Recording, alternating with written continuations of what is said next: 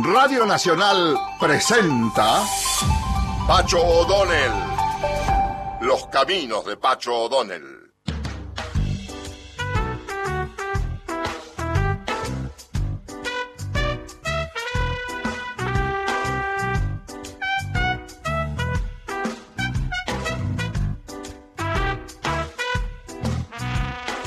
Hola, ¿cómo les va a todos? ¿Cómo estás, Micaela? Muy bien, Pacho, buenas noches. A ver, empecemos con alguna música que tenga que ver, alguna música romántica que tenga que ver eh, con el amor. Ajá. Porque vamos a hablar de una historia de amor. Una historia de amor. Nuestra historia argentina tiene historias de amor realmente fascinantes. Sí. Esta es una historia de amor trágico.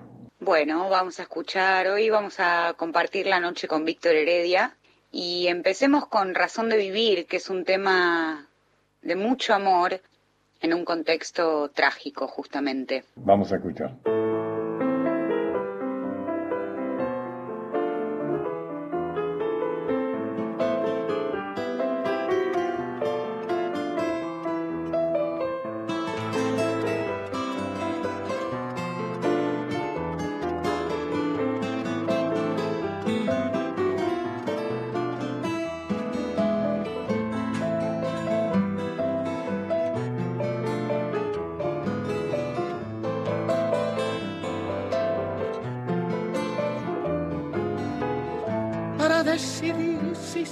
Poniendo esta sangre en tierra, este corazón que bate su parche sol y tiniebla, para continuar caminando al sol por estos desiertos, para recalcar que estoy vivo en medio de tantos muertos, para decidir, para continuar, para recalcar y considerar, solo me hace falta que estés aquí con tus ojos claros. Ay,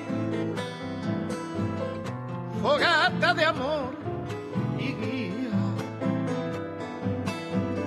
razón de vivir mi vida.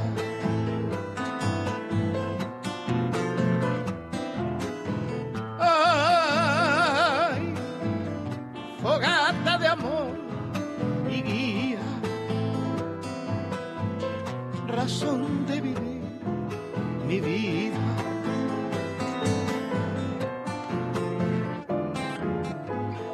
Para aligerar este duro peso de nuestros días, esta soledad que llevamos todos islas perdidas, para descartar esta sensación de perderlo todo, para analizar por dónde seguir y elegir el modo.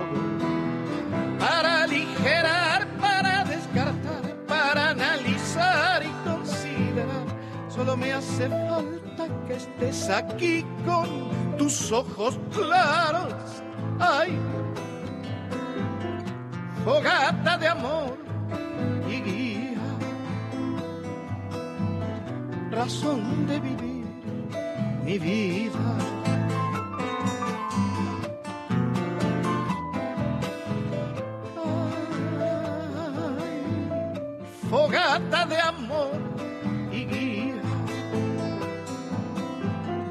Razón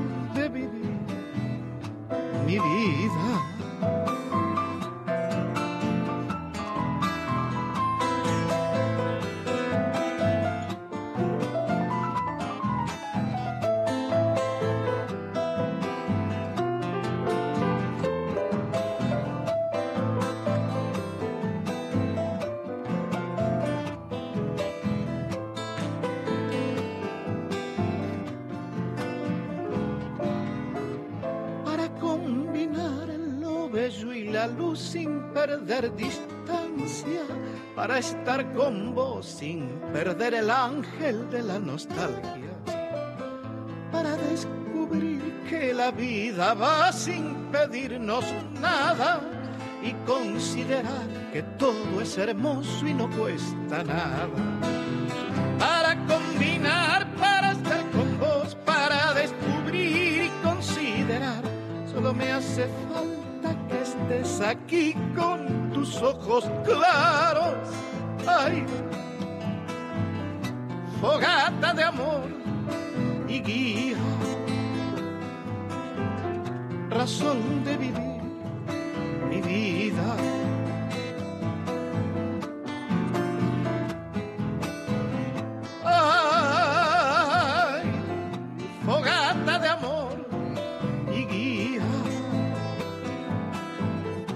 Razón de vivir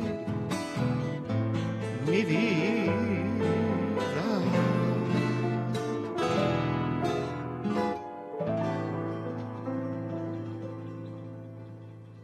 Es bastante conocida la- el tema del amor de Magdalena Cuenca eh, por Mariano Moreno.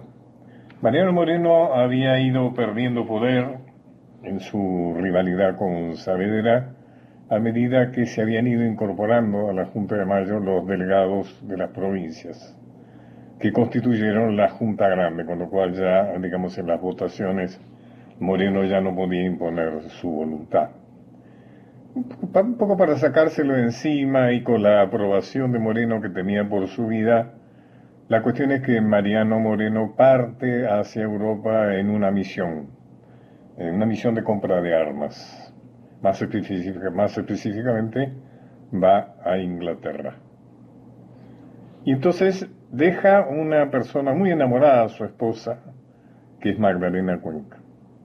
Magdalena Cuenca le escribe cartas con el tema de que le escribe cartas, pero por ejemplo cuando le escribe la primera carta, Moreno hace ya 10 días que está en el fondo del océano, habiendo muerto misteriosamente, algunos dicen envenenado, otros dicen que no, por lo menos misteriosamente a bordo del barco que lo llevaba a Inglaterra. Vamos a leer la carta del 20 de abril de 1811. Mi amado Moreno de mi corazón, me alegraré que lo pases bien en compañía de Manuel, es decir, del hermano, ¿no? Nosotras quedamos buenas y nuestro Marianito, el hijo, un poco mejorado, gracias a Dios. Te escribí con fecha 10 o 11 de este, pero con todo vuelvo a escribirte, porque no tengo día más bien empleado que el día que paso escribiéndote. Y quisiera tener talento y expresiones para poderte decir cuánto siente mi corazón. Ay, Moreno de mi vida, qué trabajo me cuesta vivir sin vos. Todo lo que hago me parece mal hecho. Hasta ahora mis pocas salidas se reducen a lo de tu madre. No he pagado visita ninguna, es decir, no he visitado a nadie. La gente, la casa, todo me parece triste. No tengo gusto para nada. Van a ser tres meses que te fuiste, pero ya me parecen tres años. Un gran amor. Pero resulta que Magdalena Cuenca va más allá de esto. Es, de alguna manera, tiene un fino en percepción política. Y entonces la carta continúa en ese nivel. Me es un puñal el corazón porque veo que cada día se asegura más Saavedra en el mando. Y tu partido, es decir, el morenismo, se tira a cortar de raíz. Pero te queda el de Dios, pues obrando por la razón y con virtud no puede desampararnos Dios. No ceso de encomendarte para que te conserve en su gracia y nos vuelva a unir cuanto antes, porque ya vos me conocés, que no soy gente sino estando a tu lado. Solo Dios sabe la impresión y pesadumbre tan grande que me ha causado tu separación, porque aun cuando me prevenías que pudiera ofrecérsete algún viaje, me parecía que nunca había de llegar este caso. En fin, mañana canta Te Deum el obispo en la catedral por haber salido bien Saavedra, Funes, Molina y Cosio, el 6 de este, es decir, el 6 de abril. En la plaza principal está Levan, fue la, la cuenca poblada, ¿no es cierto?, el 5 al 6 de abril, que eh, anuló un golpe de Estado que se preparaba en la sociedad mm, patriótica que era el grupo morenista, o sea, Moreno había muerto, pero habían quedado sus partidarios y planeaban un golpe que fue desmantelado por una convocatoria espontánea del pueblo a la Plaza Mayor que impidió eh, el, el- el- el ataque contra Saavedra. Y la plaza principal están levantando una pirámide y dicen que van a poner en un lado la reconquista, en otro la entrada del inglés y en el otro la instalación de la Junta. Y dicen también que van a hacer fiestas reales. Y la otra carta te aviso todas las novedades y para eso del sueldo me dijo Fray Cayetano que viene al mozo de la REA para preguntarle quién seguiría dándome la mesada y cobrando el sueldo. Fui con tu madre y me dijo que la REA le dejó todos sus negocios a él y también el de cobrar el sueldo y darme la mesada. Es que, es que, aquel catalán calvo que venía siempre.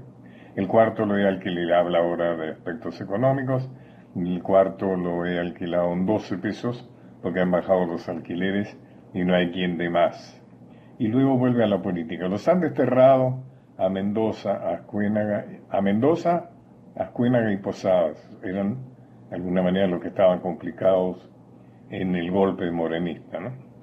La Ría a San Juan, Peña a la punta de San Luis, Vieites también a la misma, French, Beruti, Donado, el doctor Vieites y Cardoso a Patagones. Es decir, se han desterrado a los partidarios de Moreno.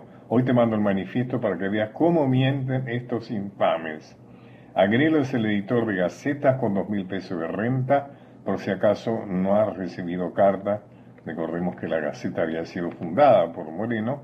¿Acaso no en que te prevengo que no le escribas a este vil porque anda hablando peste de vos y adulando a Saavedra? Su mujer no me ha pagado la visita que le hice, en fin, no me ha devuelto la visita, ¿no? Se ha declarado enemigo nuestro y ha jurado que no volverás a beber el agua del río de la Plata. Ella no sabía que se estaba cumpliendo eso, ¿no? Porque había muerto Moreno. No le haremos quebrantar el juramento, ni con beber siempre de aljibe queda el juramento intacto. Es decir, es una humorada mm, rabiosa, diríamos, ¿no? Han puesto tribunal de vigilancia, Gutiérrez Villegas y no sé qué otros son los jueces. Y sigue Magdalena haciéndole, contándole como el plano político del momento. Del pobre Castelli hablan incendios, que ha robado, que es borracho, que hace injusticias, no saben cómo acriminarlo. Hasta han dicho que no los dejó confesarse, a Nieto y los demás que pasaron por las armas en Potosí, y ya está vista que los que se han sacrificado son los que salen peor que todos. El ejemplo lo tienes en vos mismo. Efectivamente, eh, Castelli había sido llamado a Buenos Aires para ser juzgado, principio por las derrotas, ¿no es cierto?, de sus eh, batallas perdidas, eh, pero además porque estaba complicado con el grupo morenista, o sea, era del sector de los jacobinos, diríamos, ¿no? Así que muere en la cárcel, ¿no es cierto?, diciendo esa frase tremenda, si ves el futuro, dile que no venga. Em, y así mi querido Moreno está y no más, porque Saavedra y los pícaros como él son los que se aprovechan y no la patria. Pues si me parece, a mí parecer lo que vos y los demás patriotas trabajaron está perdido, porque estos no tratan sino de su interés particular. Es, interesante cómo está claro aquello que algunos desmienten, disimulan, que es la rivalidad, la fuerte rivalidad entre Moreno y Saavedra, que acá la está expresando la mujer, la esposa de eh, Moreno, ¿no es cierto? Eh, lo que concluya con la comisión arrastraremos con nuestros huesos donde no se metan cuando concluya con la razón de tu viaje a Inglaterra, ¿no? Cuando regreses, diríamos, ¿no? Arrastraremos con nuestros huesos donde no se metan con nosotros y gozaremos de la tranquilidad que antes gozábamos, pero lo mejor será que me hagas llevar de nuevo el amor, porque no puedo vivir sola, y Moreno, el santo temor de Dios te encargo, como da Rita la niña. Esta es una de las cartas que nunca fue leído por Mariano Moreno por haber muerto en alta mar.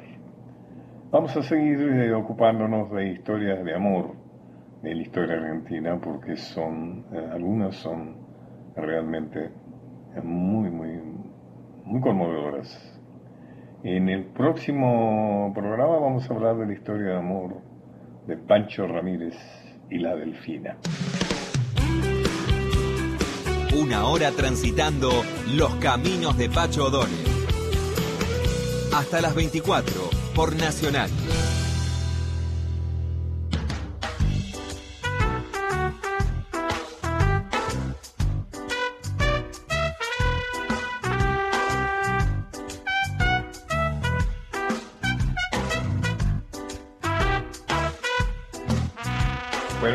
Querida Micaela, vamos a empezar esta entrevista con alguna música de esas buenas que, que suele seleccionarnos.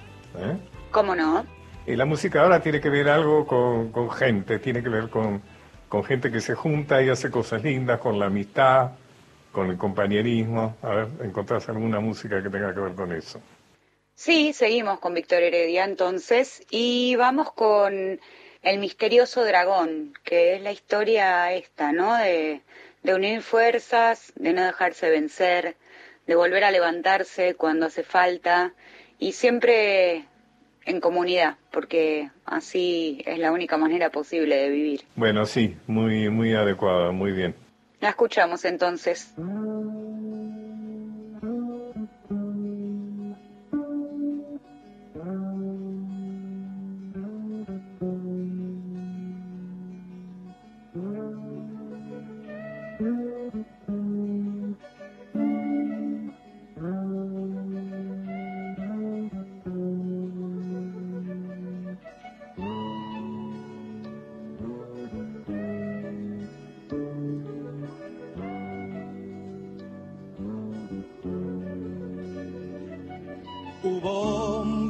se hicieron a la vida como quien en un chinchorro se hace al mar.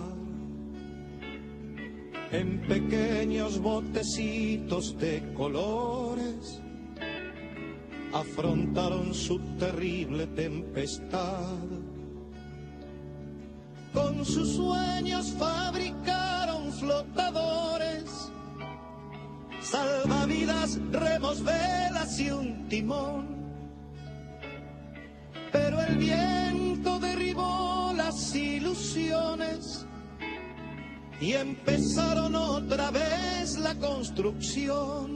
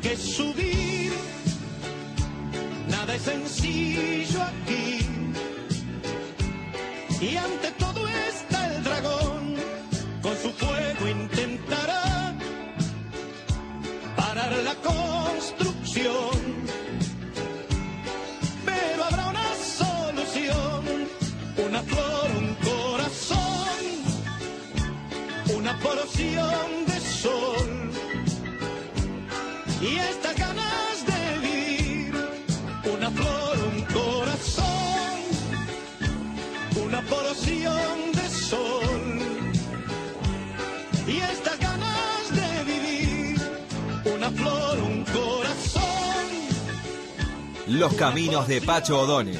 Hasta las 24.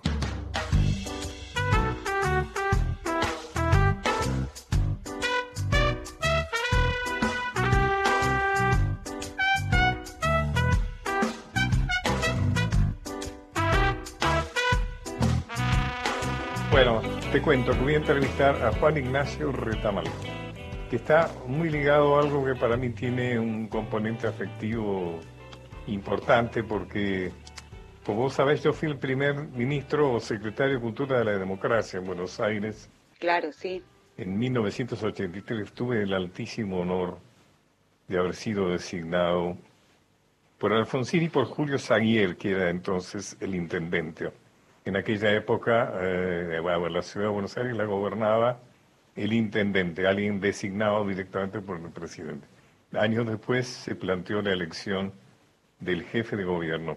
Así es. Y como ante, para la necesidad de diferenciar ¿no? la cultura eh, de un terrorismo de Estado, de un régimen democrático, una de las cosas que llevamos adelante de los cuales eh, no, tiene, sigue teniendo notable vida, fue el programa cultural en barrios.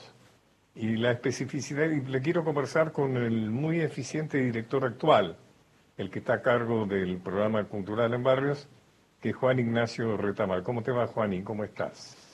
Hola, Pacho, ¿cómo estás? Muchas gracias por la invitación a este encuentro. Eh, contanos cuál, cuál es el sentido del programa cultural en barrios y yo te voy a decir eh, cuál es la especificidad que tuvo en aquellos tiempos, en aquellos tiempos tan luminosos después de tanta oscuridad, ¿no? Bueno, un poco en primero destacar que estamos atravesando algo que es único eh, como hito de la gestión cultural pública, que son los 36 años de este programa que vos comentabas que fue creado por vos y tu equipo en, en, el año 1984, algo no menor que una política pública.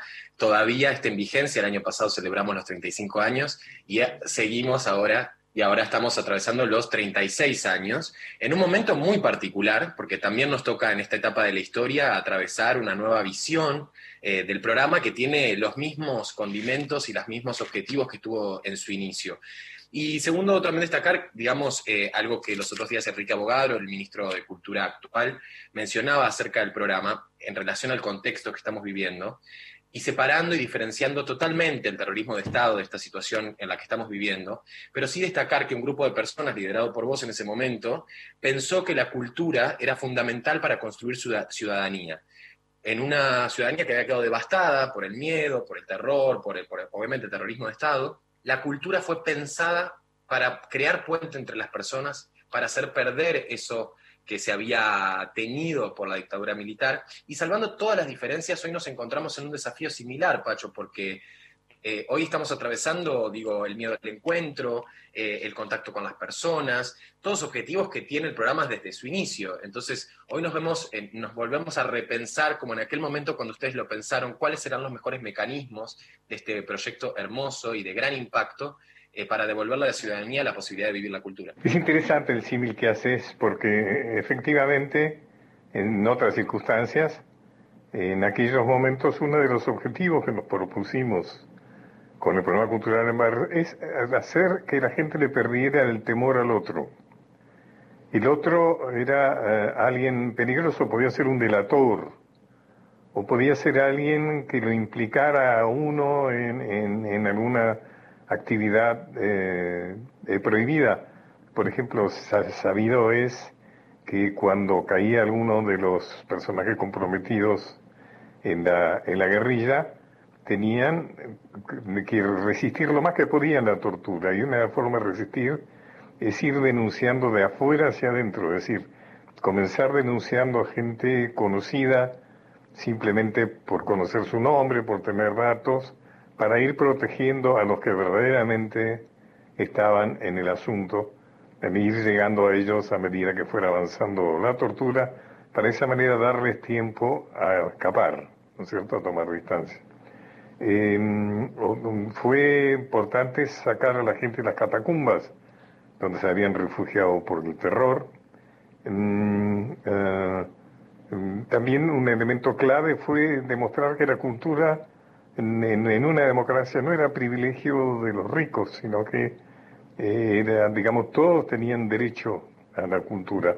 Y entonces había que modificar eso de que los grandes centros culturales están en los barrios bacanes, es decir, del Centro Cultural Recoleta al Museo de Bellas Artes, al Teatro San Martín, al Teatro Colón y demás, hay relativamente escasa distancia. En cambio, los barrios populares no tenían, de alguna manera creo que no siguen teniendo, centros culturales.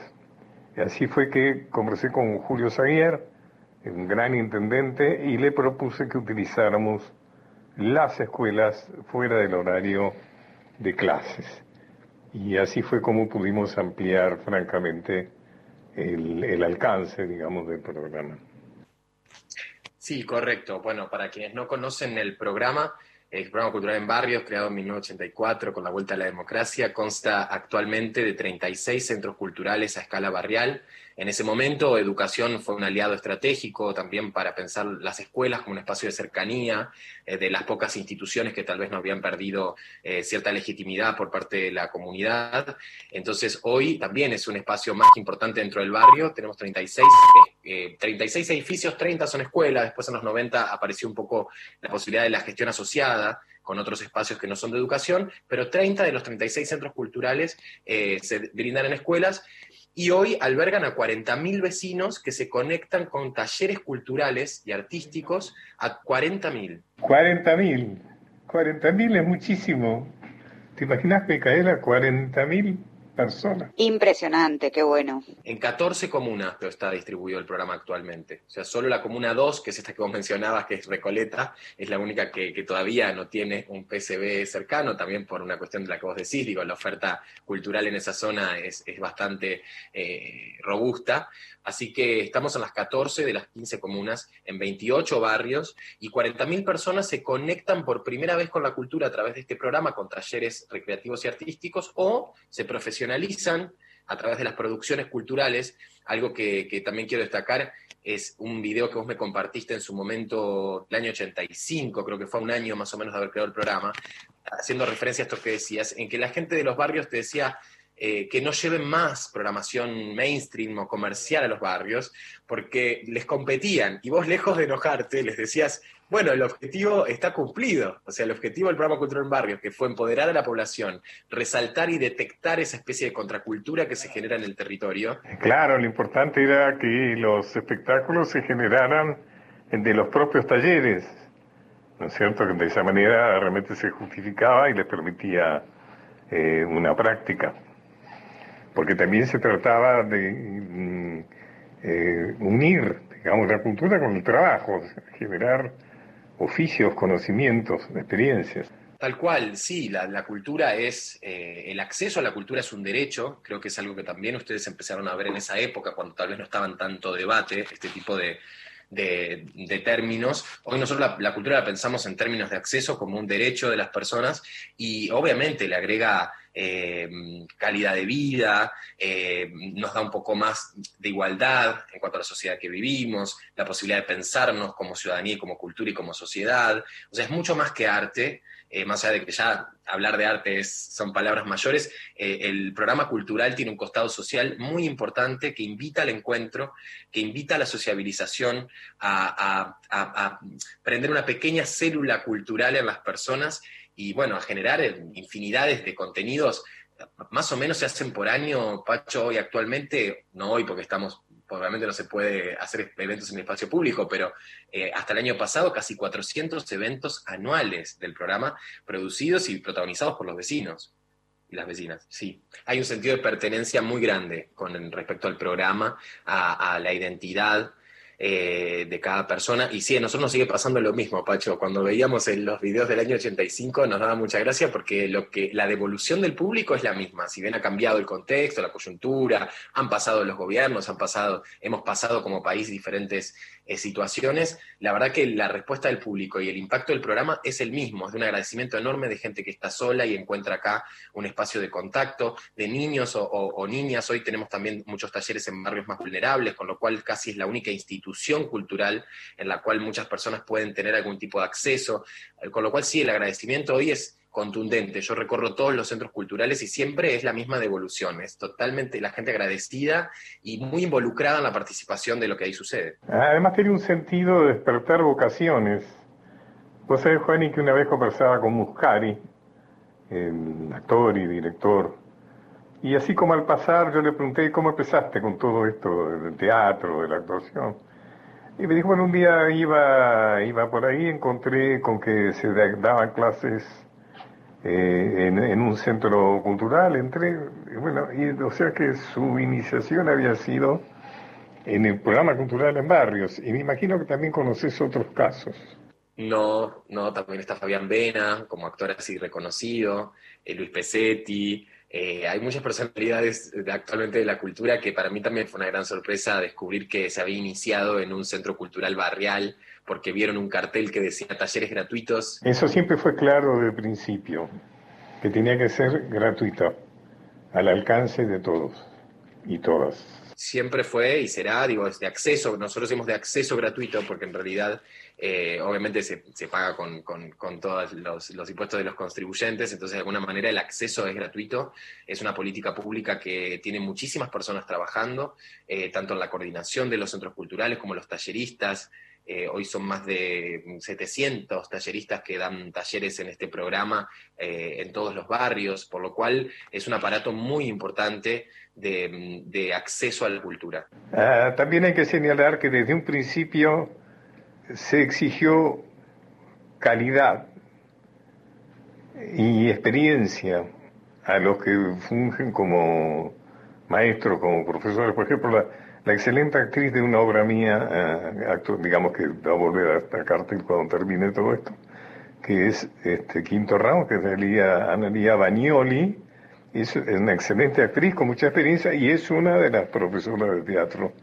de uno de los centros culturales. Sí, y esto que pasa también de que hoy hay muchas personas que se iniciaron en el programa como primer, de, como decías vos, un despertador de vocaciones. Esas personas se han profesionalizado en otros ámbitos o en otras instituciones y vuelven al programa cultural en barrios a ser talleristas o profesores de las disciplinas, por lo cual está atravesado por su historia de vida el programa eh, y como te digo, va más allá de la, de la cuestión artística, o sea, realmente el, cariño que se tiene a, los profesores en cuanto a la calidad de lo que dan y a la contención que brindan a la población, que hoy es muy diversa, tenemos personas de todas las edades que asisten, desde chicos y chicas, niños y niñas a partir de los eh, 4 o 5 años, hasta tenemos personas de 95 que todavía siguen y muchas van desde aquel primer primera apertura del año 84 y continúan yendo, o sea, hay de todo. Ahora estoy hablando, soy Pacho Donner, estoy hablando con Juan Ignacio Retamán, que tiene a su cargo el programa cultural de Mario. Contame, Juani, la gente que nos escuche que se quiere acercar al programa, ¿cómo hace? Bueno, actualmente estamos, como te comentaba, en un desafío mm, muy distinto al que ustedes tuvieron en su momento, pero sí entendiendo, bueno, cómo transformar un programa que su objetivo inicial es el contacto y es lo presencial y es el espacio público. Eh, hoy el programa se ha transformado en talleres virtuales que estamos brindando a través de distintas plataformas gratuitas con todos los contenidos que siempre eh, el programa brindó. Tenemos más de 10 disciplinas artísticas eh, para poder elegir, por lo cual tampoco es un programa de gueto, es un programa para todos los gustos. todas las personas pueden encontrar algún tipo de interés en nuestra oferta. y actualmente está la inscripción en, en la página de gobierno de la Ciudad de Buenos Aires, en el sector de cultura, en el sector de talleres ahí te vas guiando la misma página, es muy intuitiva, y ahí te encontrás con toda la oferta, que seguramente en tres semanas lanzaremos una nueva oferta que tendrá un cupo para más o menos 6.000 personas eh, más que van a poder sumarse a estos talleres digitales, que está siendo toda una gran experiencia. Imagínate que hay mucha gente que trabaja desde el año 84 en el programa y ha sido toda una experiencia trasladar la dinámica a una situación virtual, donde, bueno, es, muy diferente a lo que sucede en un espacio eh, de contacto directo. Va a pasar otros rubros, seguramente lo virtual quedará de una u otra manera incorporado ¿no? a, la, a, la, acción del programa cultural en barrio. Sí. Aunque, volviendo al origen y a lo que vos remarcás, seguramente va a servir o va a servir muy primordialmente para que la gente pueda volver a encontrarse y que pueda, eh, llegado el momento oportuno, perder el miedo al menos de dos metros, ¿no? Tal cual. Eh, vos sabés, Micaela, que algo muy claro en este programa es que realmente tiene sentido. Si no tuviera sentido, no hubiera durado todos estos años, cosa que la durabilidad no es una virtud particularmente argentina, donde las cosas son más bien fugaces, le cuesta mucho sostenerse, eh, cada tanto hay un temporal que arrasa con todo. Y, además lo que decía eh, Juan y también el agradecimiento. A mí me sigue pasando que por la calle me frena gente y me agradece la experiencia que hace mucho o hace poco ha vivido en el programa cultural en barrio. Qué maravilla eso, de verdad. Bueno, por suerte está bien dirigido, por lo menos esta vez, en esta situación, por Juani. Te agradezco mucho, Juani, haber mm, dedicado estos minutos para conversar algo que vos sabés que tengo muy afectivamente arraigado. No, por favor, muchas gracias a vos, Pacho, y por el cariño que sé que le tenés al, programa Cultural en Barrios y, por tu generosidad siempre a la hora de de poder conversar acerca de este programa hermoso. Juan Ignacio Rutamar, muchas gracias. Muchas gracias a vos, Pacho. Un abrazo. Los caminos de Pacho O'Donnell. Hasta las 24. Nacional. Pública. Argentina. La radio pública tiene.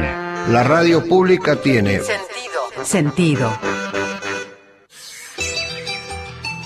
País de creadores.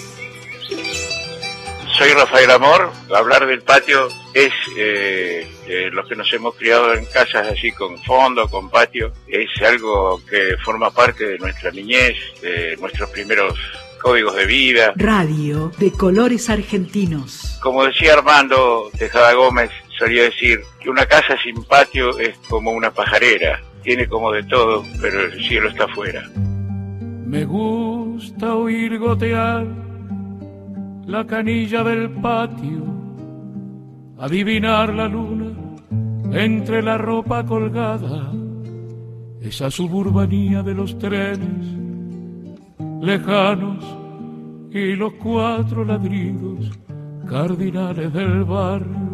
Nacional. La radio pública. El aire nuestro de cada día.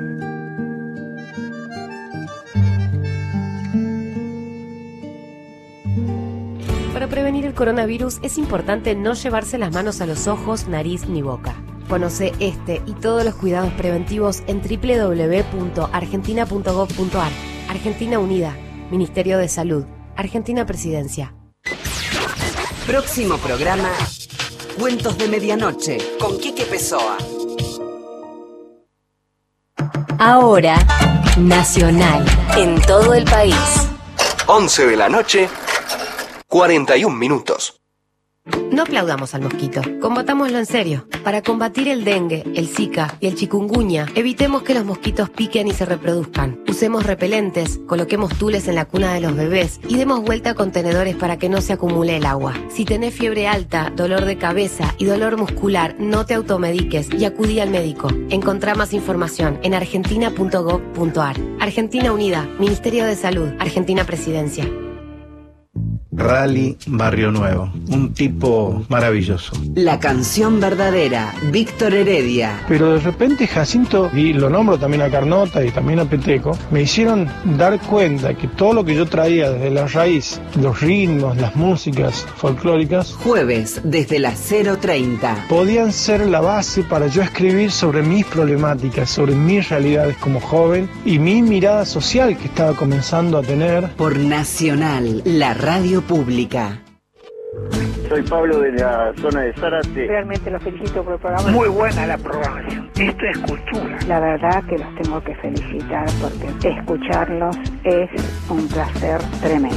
Pablo de Santos Lugares, hermoso el programa. Gracias. Gracias, Radio Nacional. Una belleza. Muchas gracias y el programa es hermoso. Si quieres escucharte por la radio pública, llámanos desde cualquier lugar de la Argentina al 0810-222-0870. Un beso grande para todos. Nacional. Gracias. La radio pública.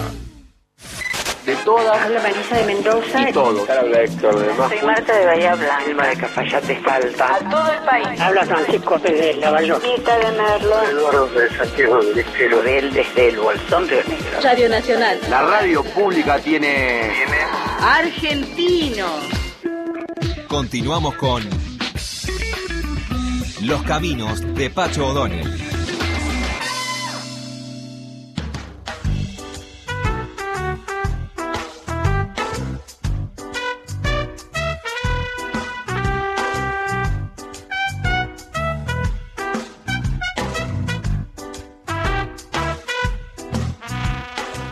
Micaela, te cuento, ahora voy a entrevistar a una persona muy interesante, que es Juano Villafañe, que tiene distintas facetas. Una de ellas es que es el director artístico, si es que estoy diciéndolo bien, director artístico del Centro Cultural de la Cooperación, esa importante institución cultural que está ahí en la Avenida Corrientes, entre Montevideo y Paraná, creo, me corregirá si, si es ahí o no. Y bueno, quiero conversar con él sobre qué, qué es esto, ¿no? Eh, ¿Cómo estás, Juano? ¿Qué tal? ¿Cómo estás? Muchas gracias por llamarme. No, al contrario. Juano, tengo entendido que el Centro Cultural de Cooperación nace de una decisión del Instituto de Movimiento de Fondos Cooperativos.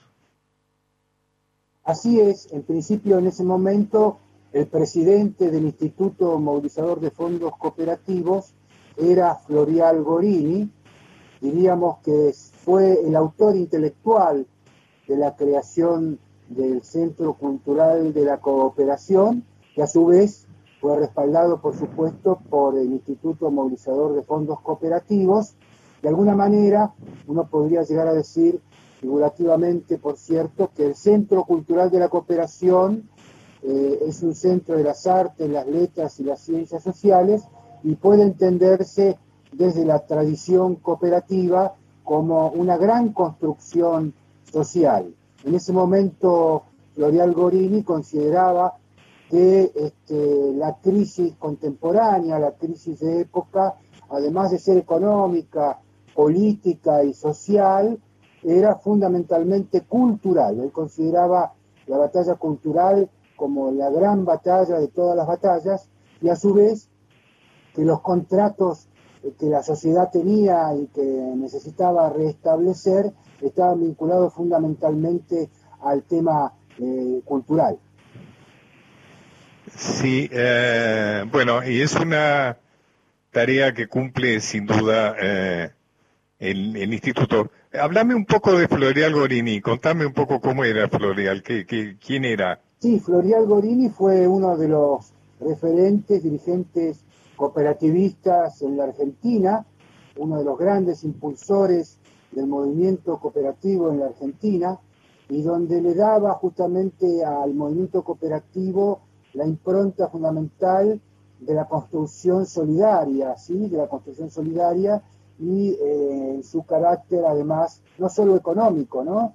Él tenía una mirada no solo económica sobre la construcción cooperativa, sino además social, política y por supuesto cultural, ¿no es cierto? Él consideraba a las cooperativas como las formas de desarrollo participativo que tenía la sociedad civil en relación en los vínculos posibles con el Estado y con todas las formas de producción. Yo recuerdo que él siempre me decía que eh, todo producto cooperativo, todo producto cooperativo siempre es el resultado de una acción colectiva, ¿no? O sea, hay muchos emprendimientos que se pueden realizar de manera individual, muchas empresas que se pueden realizar de forma individual, pero Uri decía que la actividad que se realizaba de forma cooperativa tenía también en lo fundante un hecho solidario, pero a su vez también el producto final de, esa, de ese emprendimiento cooperativo era también solidario, o sea,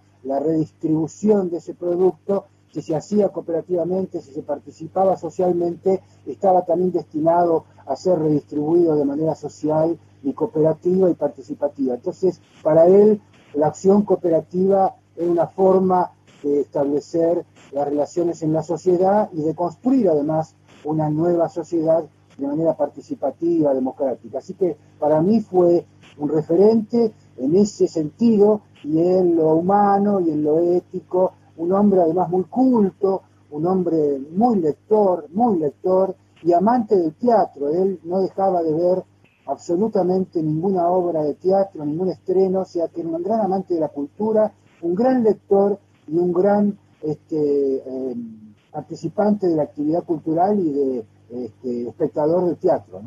Yo, eh, atendiendo a esta lógica que me planteó a mí Florial Gorini, yo le propuse justamente al propio Florial hacer un centro cultural donde la práctica, la organización, la gestión estaba llevada adelante también por los propios artistas. O sea, los propios artistas, los investigadores, los creadores, los críticos, además de elaborar bienes culturales, metáforas, imágenes, pensamiento crítico, teoría, podían también ejercer una práctica de organización de la cultura o una gestión distinta, justamente los propios protagonistas del hacer artístico, aquellos creadores, aquellos críticos, aquellos investigadores, también estaban en condiciones de poder dirigir y llevar adelante un proyecto cultural. Así se constituye el Centro Cultural de la Cooperación, que tiene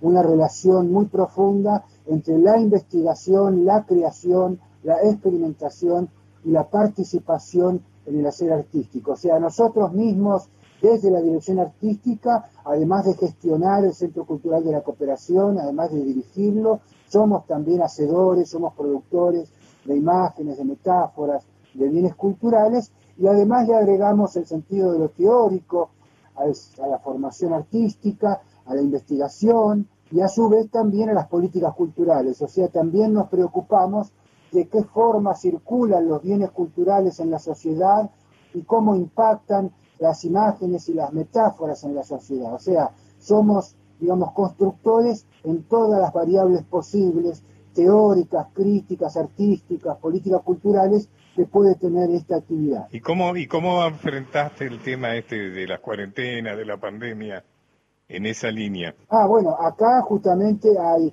eh, una situación eh, del propio Centro Cultural de la Cooperación, que como todos los centros culturales, eh, los centros teatrales, musicales, exposiciones tuvieron que cerrar sus puertas, estamos realizando todo de forma, de manera virtual, este, en el colectivo del Centro Cultural de la Cooperación, en la dirección del Centro Cultural de la Cooperación, estamos realizando todo de manera virtual y por otra parte cada uno de nosotros trabaja este, también y cumple con la cuarentena en sus casas, estamos haciendo una vida también personal distinta, ¿no?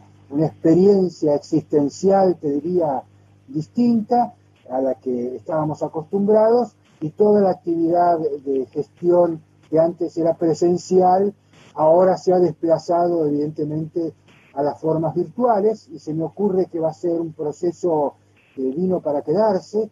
De alguna manera el campo presencial va a seguir existiendo, indudablemente, el acto presencial va a seguir funcionando, pero a su vez también estas nuevas tecnologías van a ser parte de la comunicación, así que vamos a tener que acostumbrarnos en el Centro Cultural de la Cooperación y en general en todo el ámbito cultural y social, a tener en cuenta que ahora veremos justamente un nuevo modelo de comunicación, de producción, junto con las formas este, presenciales, eh, los rituales que tiene el arte, el convivio como forma eh, de resolver el ritual artístico, eso va a seguir existiendo, pero va a convivir también junto con lo que son estos caminos este, virtuales, ¿no? ¿Qué pensás que va a pasar con el teatro? Eh, ¿Cómo pensás que se va a ir desarrollando a medida que esta tragedia se vaya disipando?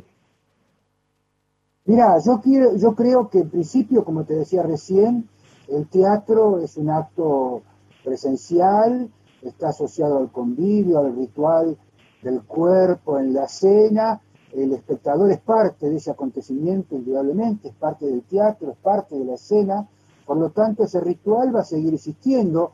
En todo caso, se irá reconfigurando, se irán replanteando estas transiciones durante la post-pandemia, que no sabemos cuánto tiempo va a durar, pero evidentemente estas misturas entre formas tecnológicas, la imagen cinematográfica, el video, el relato hecho a través de Internet, también te va, a tener formas presenciales, mixtas, ¿no? Y en la medida que la pandemia vaya desapareciendo, volverá tranquilamente el teatro, que justamente es un arte que atravesó todas las épocas, ¿no?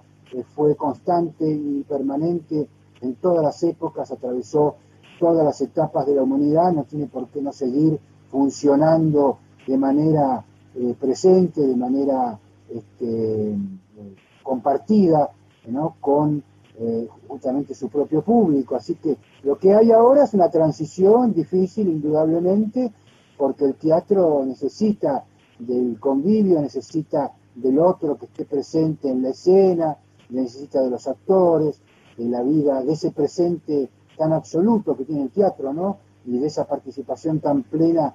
¿Vos pensás que hay algún protocolo posible para la reiniciación del teatro? Yo creo que va a haber formas presenciales de proyectar a través de este, la técnica de la comunicación audiovisual, eh, las obras de teatro, esa será una posibilidad después calculo eh, el streaming, ¿no? que será una forma del acto presencial transmitido a través de este, los medios virtuales y a su vez también un protocolo para lo presencial. Indudablemente está a la vista la posibilidad de contar con un protocolo presencial en donde allí hay que ver las variables económicas, cómo funcionan en los distintos teatros, en los formatos de los distintos teatros, ¿no? pero indudablemente van a combinarse las formas de comunicación virtual a través de las redes este, y las formas presenciales con protocolos que limiten justamente con distancia, ¿no? Como corresponde para poder ejercer la actividad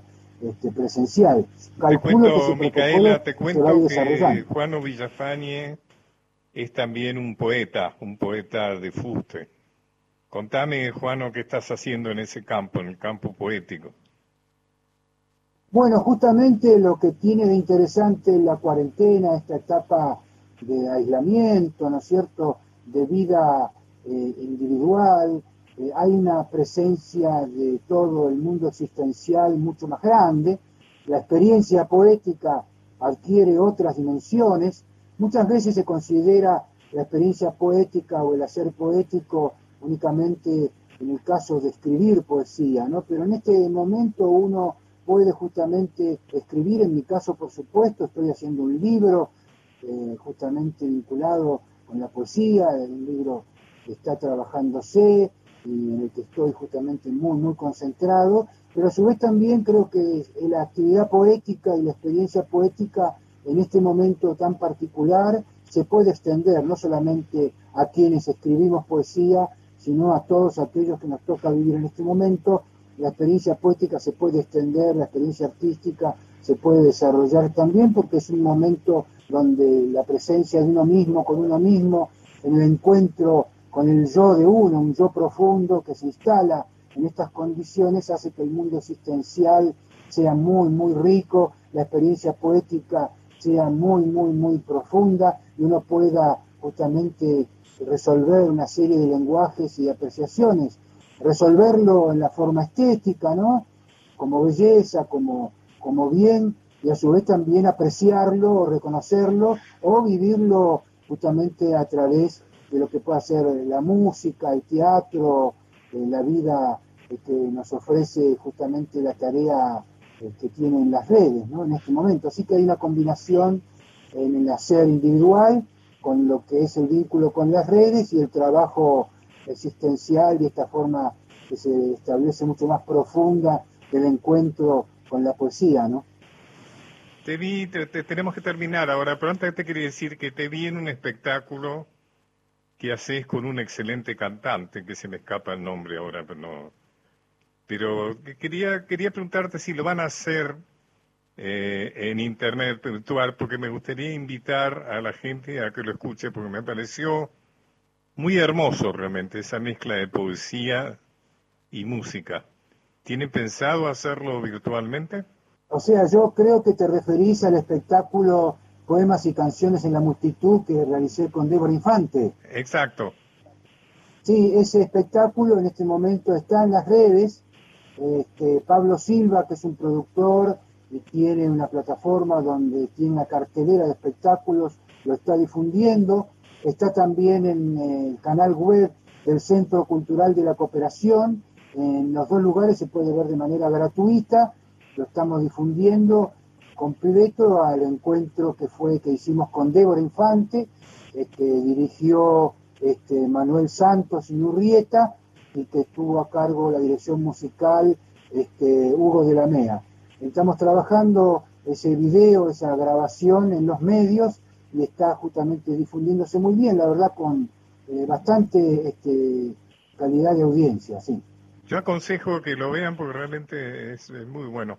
Eh, Juan, un, abrazo grande, muchas gracias por este... Te agradezco mucho tu tiempo y esta posibilidad que me has dado, te mando un gran abrazo y sigamos adelante y que tu obra teatral también pueda ser difundida por estos medios y sigamos trabajando en tanto todo lo que amamos con el hacer artístico. Te mando un gran abrazo. Gracias, Juano Villafani, con Pacho O'Donnell.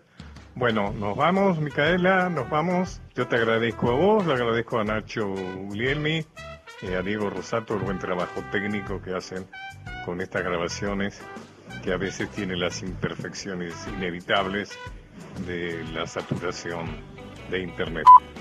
Un abrazo, hasta el próximo viernes.